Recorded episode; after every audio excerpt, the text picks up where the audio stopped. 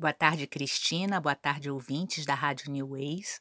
É com grande prazer que estou aqui mais uma vez, a convite do Saúde Mental em Foco. Hoje, para falar como lidei com os sintomas da depressão e as dificuldades que eu tinha no meu dia a dia. Quando eu comecei a me tratar, eu custei acreditar no diagnóstico depressão. Apesar de todos os sintomas que eu apresentava na época, como choro compulsivo, fobia social, sentimento de culpa por tudo e uma angústia que vinha do peito sem explicação. Mas eu vou falar daquelas dificuldades que a maioria das pessoas que têm depressão enfrentam. Eu até chamo de sintomas clássicos da depressão. Dificuldade para levantar da cama ao acordar, resistência para ir tomar banho diariamente e procrastinação para sair de casa ou fazer qualquer outra atividade que saia da sua zona de conforto que é inércia. Então, quando eu vi que tinha essa dificuldade para levantar da cama de manhã ao acordar, eu passei na noite anterior a escrever bilhetes para mim e colocava na mesa de cabeceira, bem à vista dos meus olhos, para que quando eu acordasse e abrisse os olhos e lesse aquela frase, imediatamente eu procurasse fazer o que ela estava dizendo para eu fazer. Às vezes era só uma palavra de ordem, como levante, acorde, vá, porque nesse momento eu ia agir primeiro, não ia esperar que a vontade de me levantar chegasse, porque ela nunca vinha. Uma coisa que a gente aprende na depressão é que não podemos esperar a vontade acontecer. A ação tem que vir primeiro, independente se você está sem vontade ou não. O outro sintoma, que era a resistência para tomar banho diariamente, me cansava era o dilema: tomo ou não tomo, quero ou não quero. Ao passo que quando eu entrava no banho, eu tinha dificuldade para sair. Às vezes ficava duas horas tomando banho. Então eu comecei a pensar no que poderia me ajudar a estabelecer um tempo, a fazer com que eu me programasse para não passar mais de cinco minutos no banho. E aí eu tive uma ideia, uma música colocar uma música, mas uma música que tivesse mais ou menos esse tempo.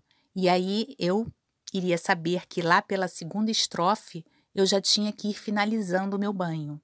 Mas tinha também que ser uma música que tivesse um componente emocional positivo para mim, uma memória afetiva positiva. E isso fez toda a diferença, porque o horário do banho passou a ser um momento agradável do meu dia. É claro que não foi de uma hora para outra, mas quando eu me dei conta, eu não tinha mais resistência para tomar banho. E o terceiro sintoma clássico é aquele que a gente fica procrastinando para sair de casa. Eu colocava uma roupa, me olhava no espelho e me achava horrível. Pegava outra roupa, a mesma coisa, e o tempo ia passando. Quando eu vi a hora, já tinham se passado duas, três horas e eu ainda não tinha saído para o trabalho.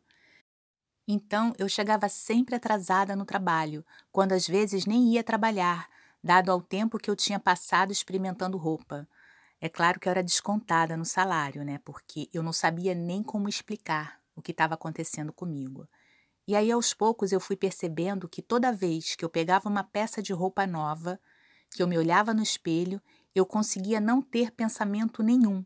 E logo depois eu já me via saindo de casa sem procrastinação. Passei então a ter sempre no armário uma peça de roupa nova para esses momentos. Nem precisava ser uma roupa, coisa muito elaborada. Se eu comprasse uma blusa que também tivesse a opção de outras cores, eu comprava logo quatro blusas iguais, mas de cores diferentes. Porque quando eu me olhasse no espelho com a peça de roupa nova, eu não iria me reconhecer. Nunca tinha usado ela, né? Então eu quebrava um padrão antigo. É uma nova Cecília. E esse momento me dava a oportunidade de agir. Era quando eu fechava a porta do armário, pegava a minha bolsa e saía de casa. Isso adiantou muito a minha vida na época. Uma outra coisa que eu fazia e que contribuiu para minha melhora foi que nos momentos de angústia eu procurava escrever. E quando você racionaliza suas emoções, seus sentimentos, você coloca no papel, você está lendo o que você está escrevendo, você coloca lucidez e automaticamente vai diminuindo a intensidade daquele sentimento.